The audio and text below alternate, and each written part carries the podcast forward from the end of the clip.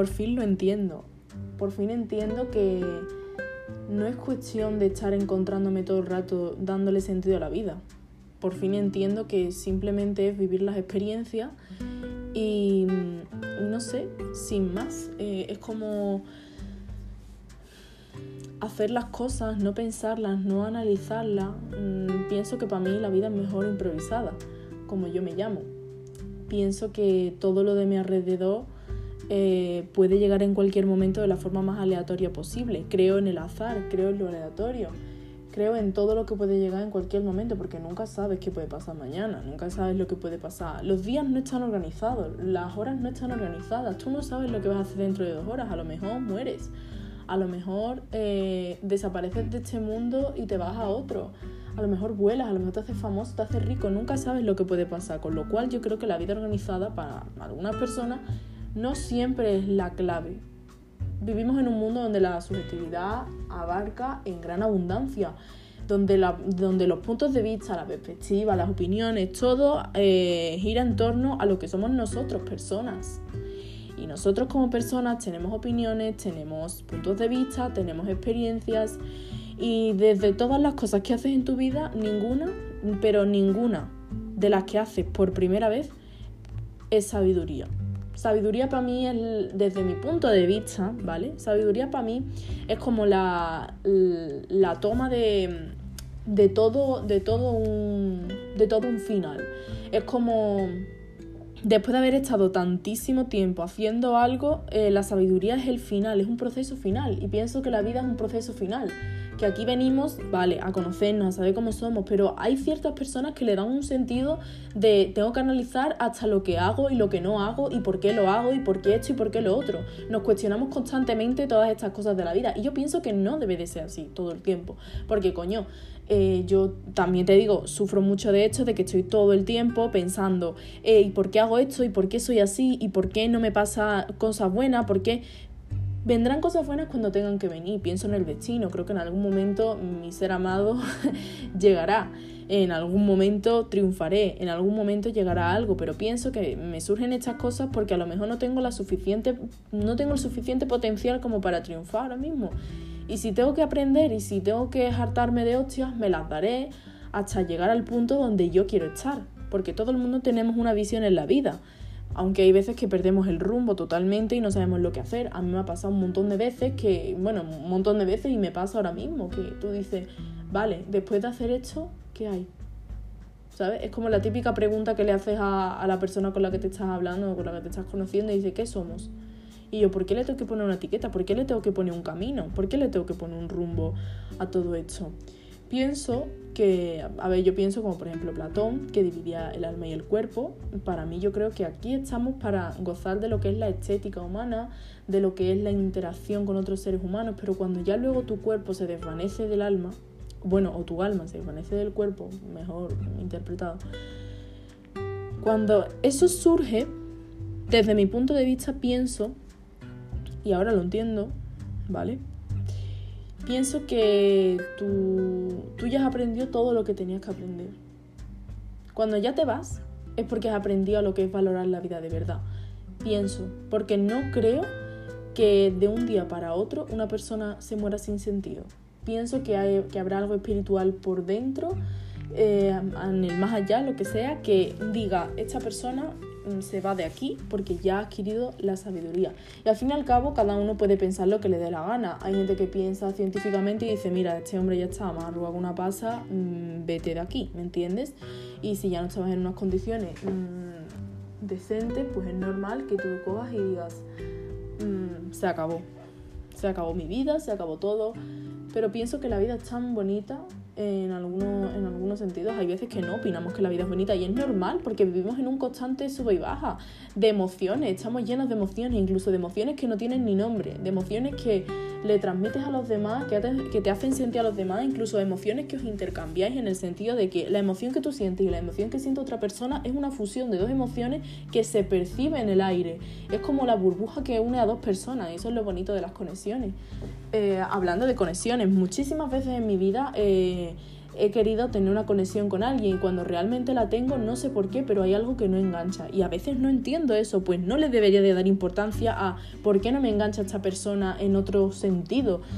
No sé si me estoy entendiendo, no sé si estoy hablando con coherencia, no sé si todo lo que estoy diciendo os gusta y si no os gusta me da exactamente igual porque me apetece hablar, me apetece expresarme, me apetece decir cosas que por fin entiendo pero que a la vez con un contraargumento sigo sin entender totalmente porque es que no me entero del mundo, no me entero de cómo funciona esto.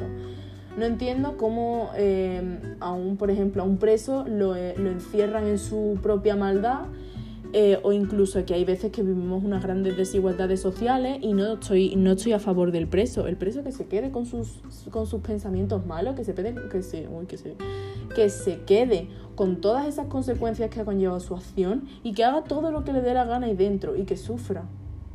Como han sufrido también sus víctimas, como han sufrido muchas personas. Pero al fin y al cabo el mundo es raro, ¿no? En plan, no sé, no sé si me estáis entendiendo, no sé si a lo mejor estáis de acuerdo, si no lo estáis, pero para mí a veces el mundo no tiene sentido, porque parece ser que hemos llegado y ya estaba todo hecho, y eso yo creo que le va a pasar a miles y miles y miles de personas. El mundo ya está hecho, el mundo ya tiene sus normas, tiene sus leyes, y yo creo que por muchos gritos que pegue el pueblo, dudo mucho que se vaya a poder cambiar. Hemos cambiado un montón de cosas, hemos cambiado muchísimas cosas pero yo creo que cada vez es más complicado. Y pienso que todo lo que le da sentido a la vida, por lo menos para las personas de un alto poder, es el dinero. Vivimos por el puto dinero, tío, y no vivimos lo que es disfrutar de nuestro cuerpo, de nuestra mente, de nuestras emociones. Estudiamos para ganar dinero, porque todo se gira en torno de dinero, si te das cuenta. Cuando tú ahora mismo a una persona le dices dinero o amor, hay muchas personas que dirían dinero, porque es que dicen, guau, es que sin dinero no, no soy nada. Y es lo que me da coraje de esta sociedad, que lo único que hacemos es pensar en dinero, eh, ganar dinero, dinero, dinero, dinero. Y no sé, a lo mejor soy yo que tengo una mente más floja, más como te dé la gana de, de, representarlo, pero a mí me encantaría, por ejemplo, tener una historia de amor sin tener, que sin tener que estar con el dinero por delante. Me gusta hablar con las personas, me gusta vivir experiencias con las personas. Y tengo ese privilegio muy pocas veces, ya que no tengo la oportunidad de estar todos los días conociendo a gente nueva, pero ojalá y estar en grupos de amigos y estar con gente en la que encajo. Muchísimas veces me he sentido atrapada conmigo misma porque siento que no encajaba con nadie y no me sentía capaz. Pero hablando de la esencia, la esencia es algo que tú te tienes que adaptar a la esencia que, por ejemplo, la sociedad te da. Porque muchas veces nos sentimos atrapados con nuestro grupo de amigos porque nuestro grupo de amigos fuma y nosotros no. Y no tenemos por qué seguirle la corriente. Podemos estar en nuestra propia esencia o incluso a veces adaptarnos a las esencias de los demás sin perjudicarnos a nosotros mismos. Yo he comprendido por fin, hoy por fin he puto entendido que no tengo por qué tener una esencia eternamente, que la vida es un constante de venir y que el río eh, cambia las aguas constantemente con el movimiento. Y si yo me muevo, si yo tengo la fuerza de moverme, de ir de un lado para otro, mi mente, mi personalidad, mis gustos, mi todo, todo lo que me rodea, todo lo que me compone como ser humano, va a cambiar. Es que va a puto cambiar.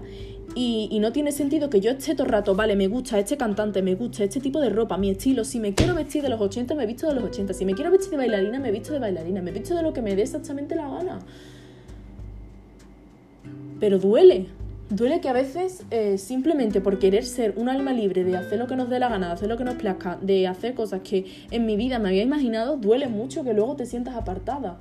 Yo muchas veces en mi vida me sentí apartada porque yo no era de las guays. Yo no era de las personas que estaba todo el día eh, detrás de los niños, eh, sujetándole las chaquetitas, ni, ni, nada de eso, tío. En plan, yo estaba, yo era una tía normal, que yo me quería juntar con gente porque quería estar con gente, porque a mí me gusta mucho hablar, me gusta mucho estar con gente, pero muchas veces me han hecho sufrir en el sentido de que me han dejado sola porque no se querían juntar conmigo y nunca lo entendí. Nunca entendí por qué sufrí tanto rechazo si yo eh, tampoco era... Mm, yo nunca he sido mala persona, yo nunca le he hecho nada malo a nadie como para hacerla sufrir hasta, eh, hasta la saciedad.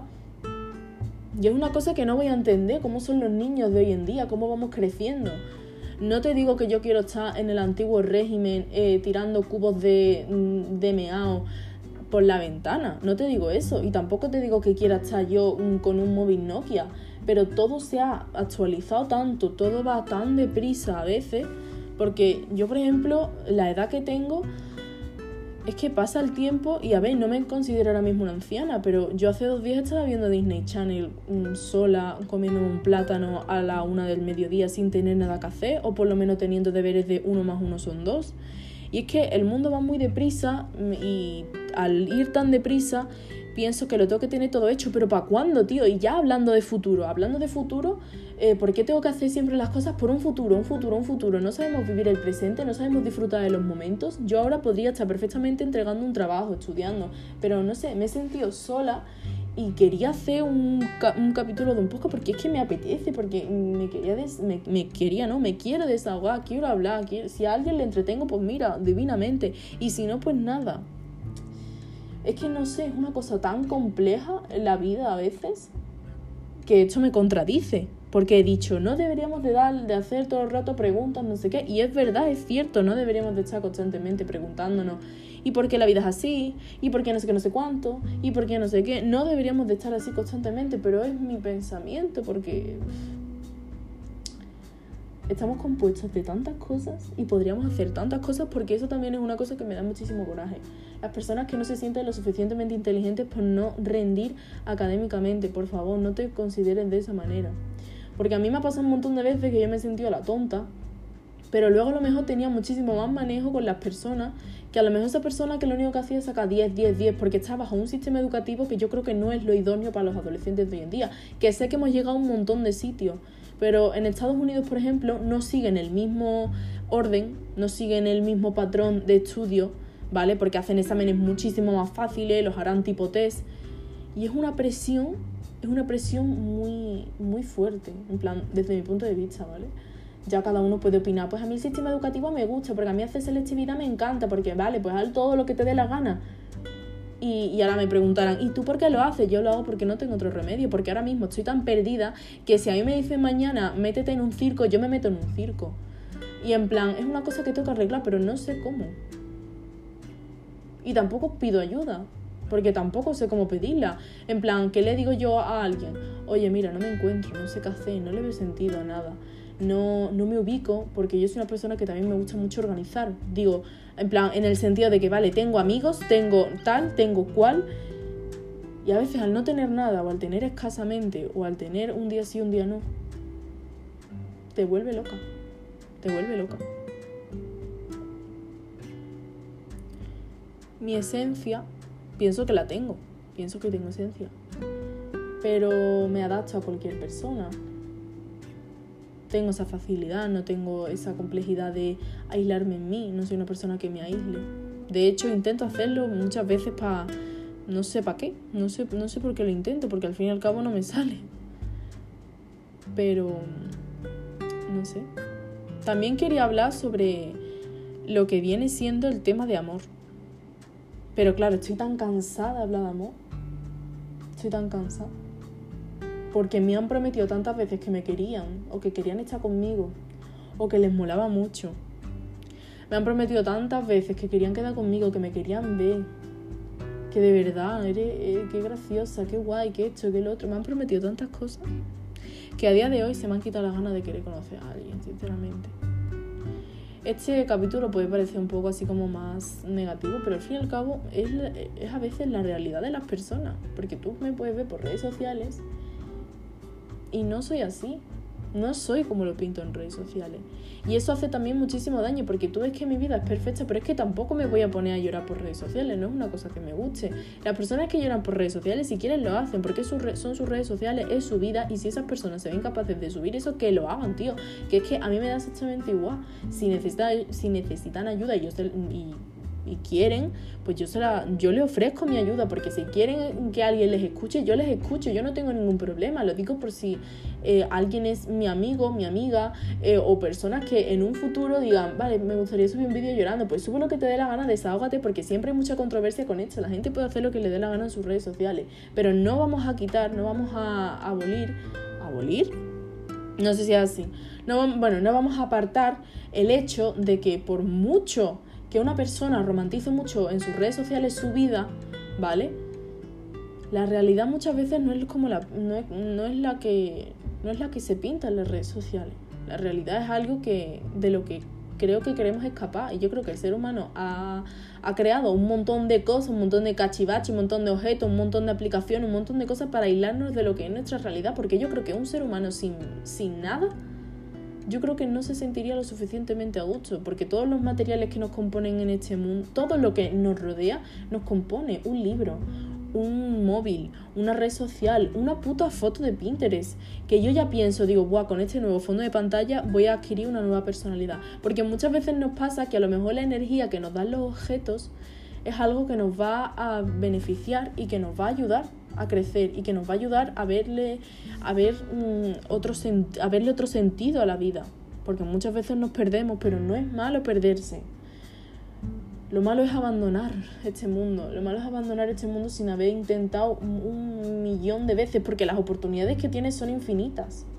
Y esto lo digo para un montón de personas que intentan irse de este mundo por una cosa u otra voluntariamente que estos son unos temas que son un poco fuertes. También estoy de acuerdo que si una persona mm, quiere irse porque ya no le ve sentido, ya no aguanta el sufrimiento constante de intentar encontrarse, de intentar tener felicidad y no lo consigue, pienso totalmente que está en su derecho. Lo siento mucho, hay muchas personas que dirán, no, pues yo creo que se tiene que quedar aquí y punto. ¿De qué sirve? ¿De qué sirve quedarte en un sitio donde no estás bien? No hemos pedido nacer. No hemos pedido nacer. O sea, si yo no hubiese nacido, yo ahora mismo no, yo no estaría quejándome de, oye, quiero nacer. Nadie pasa eso. Estamos, estamos compuestos biológicamente de nuestro padre, nuestra madre, quien sea, ¿vale? Y ya lo que tenemos aquí dentro es a lo mejor... Pero claro, yo me paro a pensar. Todo este conjunto de mentes, de personalidades, de forma de ser, de, de caracteres, de, de carácter, de carácter, estos tipos de, de cosas que tenemos en nuestro interior, ¿cómo se crean, tío? Porque en plan, genéticamente, ¿vale? Pero ¿de dónde viene esa genética que tienen a lo mejor mis padres, de otros, de otros, de otros y de otros? Es muy curioso, tío, porque a lo mejor mi forma de ser es esta siempre y no tiene por qué ser la que soy, la que soy ahora por un pasado. Yo creo que venimos aquí a algo algo, tenemos para lograr algo, para tener algo. Y no sé por qué, ¿vale? Me da esta, eh, siempre, siempre, siempre he tenido, esta, he, tenido esta sensación. Y es de que por mucho que yo fracase, siempre me voy a ver con éxito. Es que no sé por qué, de alguna manera u otra siempre me veo, o es porque romantizo mucho mi vida, o es porque lo pienso tanto que hasta me lo creo, pero es que no sé qué será de mí el día de mañana. Igual que a lo mejor tú también te lo estarás preguntando. Y eso es lo, eso es lo guay. Como, en plan, yo qué sé, mi intención es que por tantas tantas preguntas que yo haga lleguemos a una verdad que sea tu verdad, que sea tu sentido, lo que le dé a ti sentido, porque muchas veces vivimos y no nos hacemos estas preguntas y hay otros seres humanos que viven por nosotros que se hacen estas preguntas. Y si yo vivo por ti preguntándome esto, pues mira, me parece, no sé, un acto guay, ¿no? Supongo. No sé. Tengo por aquí un, un papel, en plan, no sé si. No sé si lo he guardado o lo he tirado. Bueno, espérate, lo voy a buscar porque, vale, está aquí. En el que tenía un montón de temas de los que hablar en, en estos capítulos y tal. Eh, sé que este capítulo lo he empezado sin presentarme, sin decir nada, pero bueno, como ya sabéis, esto es el podcast de La vida mejor improvisada, en el que no sé si a lo mejor os he explicado por qué me puse este nombre, pero creo que es obvio, para mí la vida a veces es mejor improvisada porque la organización como que no te da el plan B, ¿sabes? No sé, pienso que si lo tienes todo organizado y de repente viene algo de ¡pum! Pues no sé. Mira, os voy a leer, a ver si a lo mejor eh, esto es un poco improvisado, ¿vale? Eh, os voy a leer un algo que escribí el otro día que no sé si. Es que no sé si está bien, ¿vale? Pero em, escribí esto, ¿vale? Eh, aunque el dolor de mi cicatriz perdure. No, perdure no, perdura. Aunque el dolor de mi cicatriz perdura, mi amor por ti se fumó. Ya no te quiero con locura y ya no brilla el sol. No temas por cómo estoy, hazme el favor. Puede ser este mi último verso escrito y mi último beso de amor. No sé si está bien, no sé si está chulo, pero no sé, estaba ahí un poco pensativa y lo, lo escribí, ¿vale? Me gustaría escribir muchos de, de este estilo, no sé, me gustaría, me gustaría hacerme un, un libro de, de, de poemas de, autores e incluso cosas mías escritas que no se me apetece mucho, ¿vale? A mí esto me gusta porque en plan, aunque voy, a, voy a analizarlo así con ustedes, ¿no? Ya que estamos, eh, aunque el dolor de mi cicatriz perdura, en plan, el dolor de la cicatriz que me dejó la, esa persona, por ejemplo, mi amor, mm, mi amor por ti ya se fumó, aunque todavía esté esa cicatriz, yo ya no pienso en ti, pero se queda en esas marcas que a veces en una relación nos puede perjudicar mucho. Mira, voy a sacar el tema.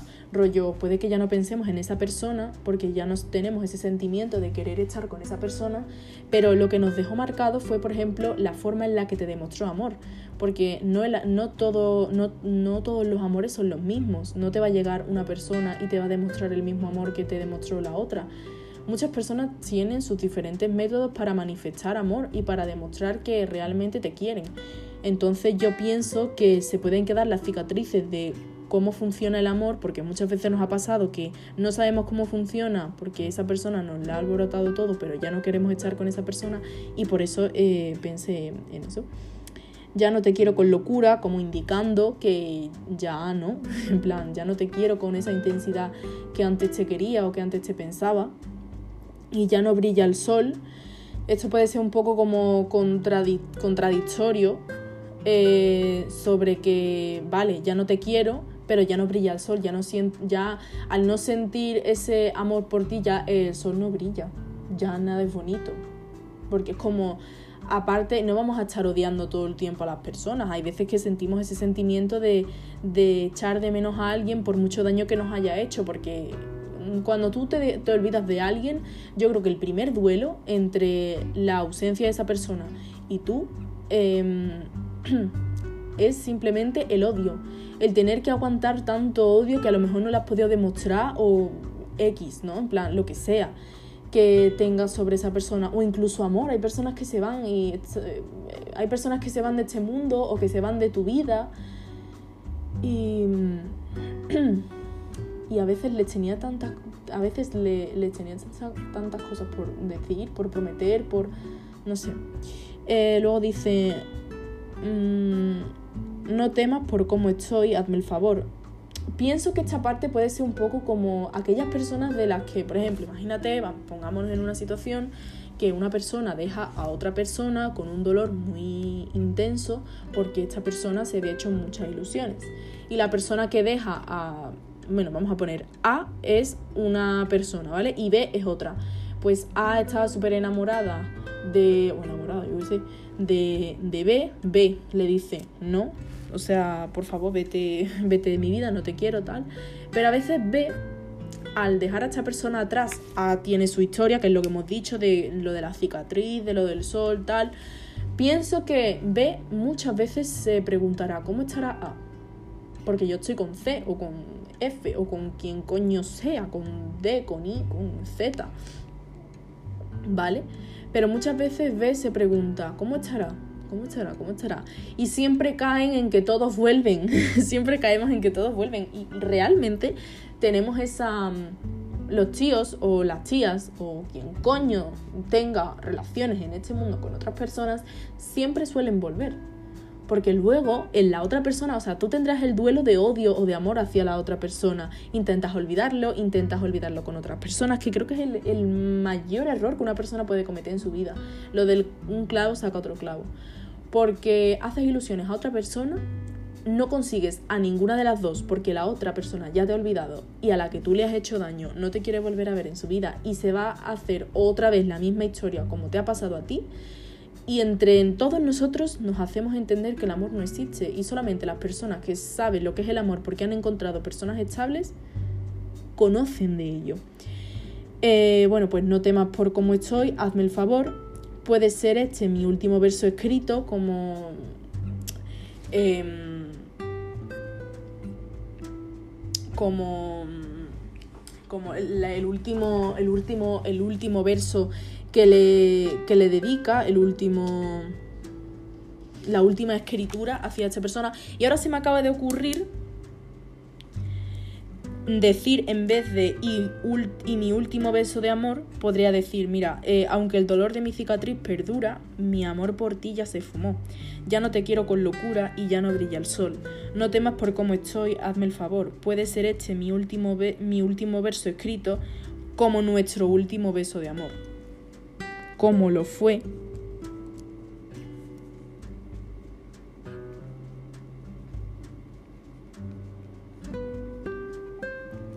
no sé, me apetecía mucho decirlo y escribirlo y la verdad es que me ha gustado mucho, ¿vale? No sé si a lo mejor mm, os aburre esta parte, no sé, yo la verdad es que analizándole y tal, rollo como en lengua, ¿sabes? Bueno, como en literatura.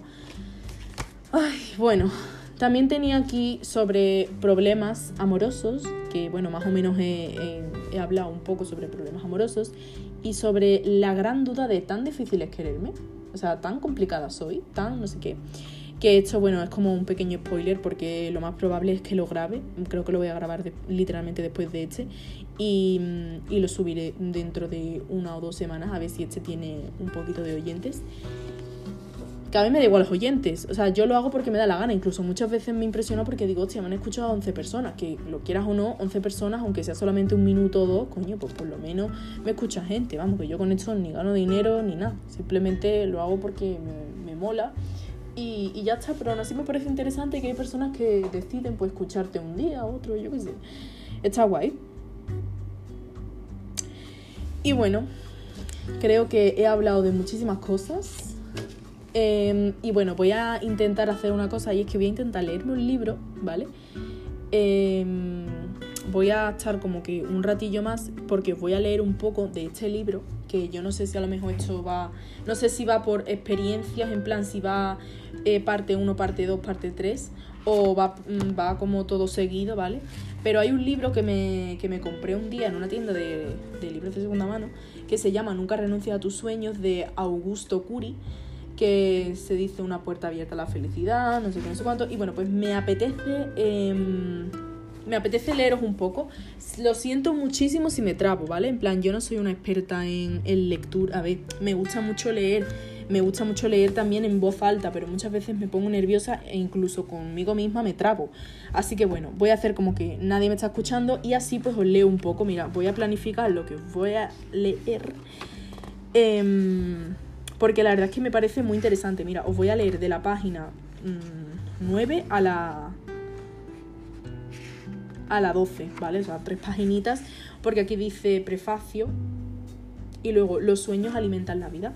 Dice, los sueños son como el viento, los sientes pero no sabes de dónde vienen ni a dónde van. Inspiran al poeta, alientan al escritor, apasionan al estudiante, abren la inteligencia del científico, dan osadía al líder, nacen como flores en los campos del intelecto y crecen en los valles secretos de la mente humana, un lugar que pocos exploran y comprenden. Hay dos tipos de sueños, los sueños que tenemos cuando dormimos y los que producimos cuando estamos despiertos, viviendo las batallas de la existencia, sintiendo la vida que palpita en, nuestro, en nuestra cotidianidad. Los sueños generados mientras dormimos tienen gran importancia para el desarrollo de la inteligencia.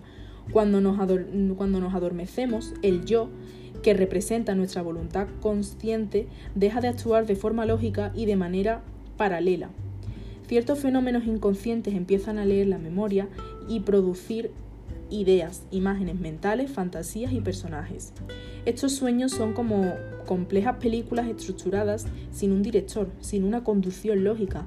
Son películas que rescatan las informaciones del pasado reciente o remoto, dando nueva forma, color y sabor a las experiencias vividas. Este libro a mí em, lo empecé a leer y la verdad es que me pareció bastante interesante y lo que pasa es que lo tuve que dejar porque empezó el instituto y tal, pero voy a empezarlo de nuevo porque es un libro que a mí me gustó mucho. De hecho, lo que voy a leer ahora me gustó muchísimo más porque es un ejemplo muy, muy guay. Entonces, los sueños nocturnos no son inofensivos, pues se registran en la memoria y lo mismo pueden expandir el aprendizaje y enriquecer la personalidad como alimentar la inseguridad y la ansiedad.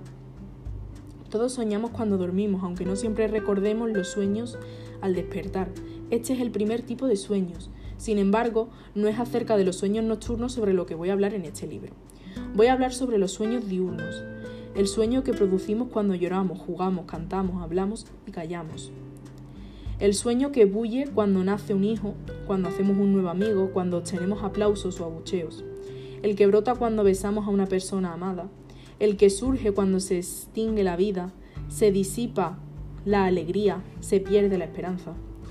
Hablaré de los sueños que transforman el mundo, los sueños que nos inspiran para crear, nos alientan de superarnos, nos dan valor para conquistar.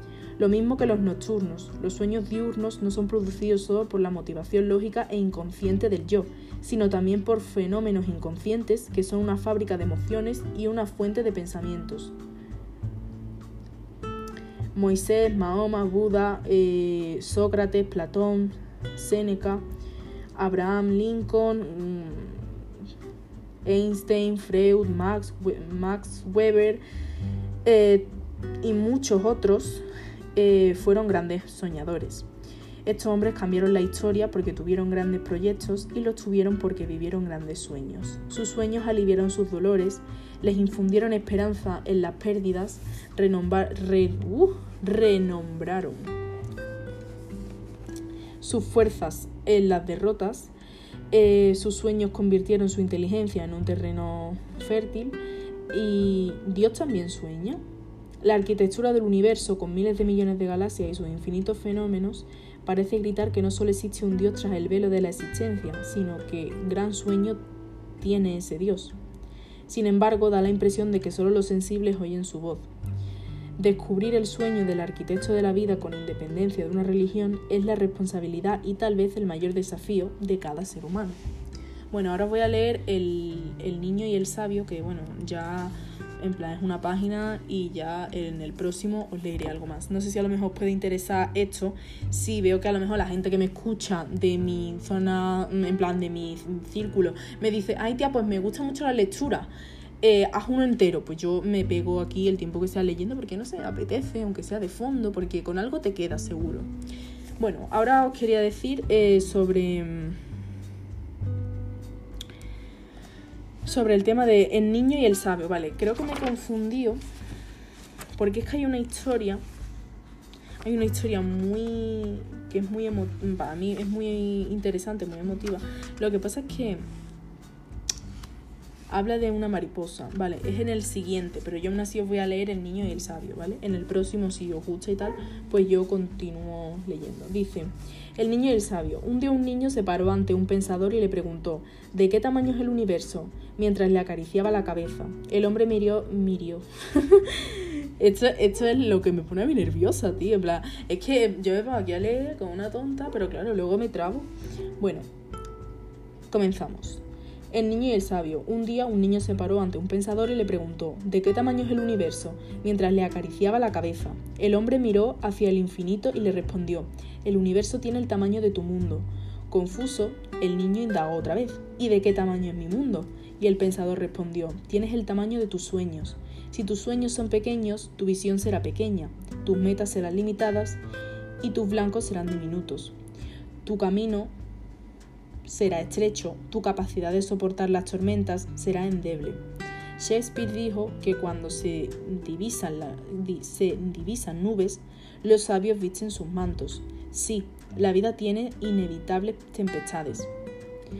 Cuando sobreviven, los, cuando sobreviven, los sabios preparan sus mantos invisibles, protegen su emoción, usando la inteligencia como paredes y sus sueños como techo. Los sueños infunden sentido a la existencia. Si los tuyos son frágiles, tu comida no tendrá sabor. Tus primaveras no tendrán flores, tus mañanas no tendrán rocío. Tu emoción no tendrá romances. La presencia de los sueños convierte a los mendigos en reyes y la falta de sueños transforman a, transforman a los millonarios en mendigos. Los sueños hacen jóvenes a los viejos y la ausencia de ellos hacen viejos a los jóvenes. La juventud mundial está perdiendo la capacidad de soñar. Los jóvenes tienen muchos deseos, pero pocos sueños. Los deseos no residen. Las dificultades de la existencia, sin embargo, los sueños son proyectos de vida y por eso sobreviven al caos. La culpa, sin embargo, no es de los jóvenes. Los adultos han creado un invernadero intelectual que ha destruido su capacidad de soñar. Están, están enfermando mucho, pero se satisfacen poco. Los sueños dan salud a la emoción equipan a los frágiles, para que sean autores de su historia, renuevan las fuerzas del ansioso, animan a los deprimidos, transforman a los inseguros en seres humanos de especial valor. Los sueños hacen que los tímidos tengan arrebatos de osadía y que, y que los derrotados sean constructores de oportunidades. Este libro ha sido escrito para todos los que necesitan soñar, niños, jóvenes, padres, profesionales, no solo para psicólogos y educadores. Habla de la ciencia de los sueños, de la mente de los soñadores, de la personalidad de los que nunca renunciaron a los sueños. Por encima de todo, este libro enseña a pensar. Quizás leerlo te replantees la vida. Una mente saludable debería ser una fábrica de sueños, pues estos oxigenan la inteligencia e infunden placer y sentido a la vida. Vale, no sé si os ha gustado, pero este, estas son las mm, primeras páginas.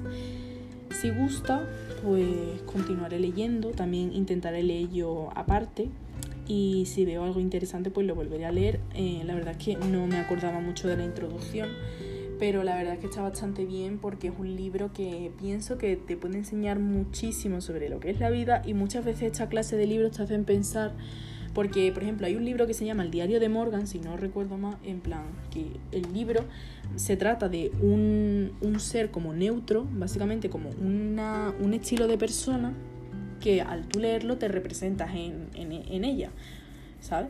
En, la historia. Entonces yo lo veo súper interesante y muchas veces me lo quiero comprar. Lo que pasa es que digo, mm, me lo voy a comprar, me voy a hartar de comprar libros, como siempre me pasa, y al final me leo mm, dos. Pero me gustaría, la verdad. Y bueno, después de media hora, eh, espero que os haya gustado. Eh, seguiré haciendo cosas porque la verdad es que me gusta bastante hablar, desahogarme. Siento que esta parte puede que a lo mejor el tema de la lectura no sea tan interesante porque a lo mejor no se me entiende porque leo a veces como el culo o incluso que hay veces que, por ejemplo, mm, no, no tiene sentido lo que digo porque a lo mejor me invento palabras, porque suele pasar. Rollo, estás leyendo y en vez de ver a continuación dice, uy, dices, dices, eh, dice... Eh, continuación, en de A, porque yo qué sé, te comes alguna palabra, mm, no comprendes muy bien a veces lo que dice y lo lees fatal, como me puede pasar a mí en muchas ocasiones. Pero bueno, aún así espero que guste. Y, mm, y, nada, un beso y como hoy es sábado, pues os deseo un feliz sábado, pero sea cuando estés escuchando esto, que tengas un precioso día. Adiós.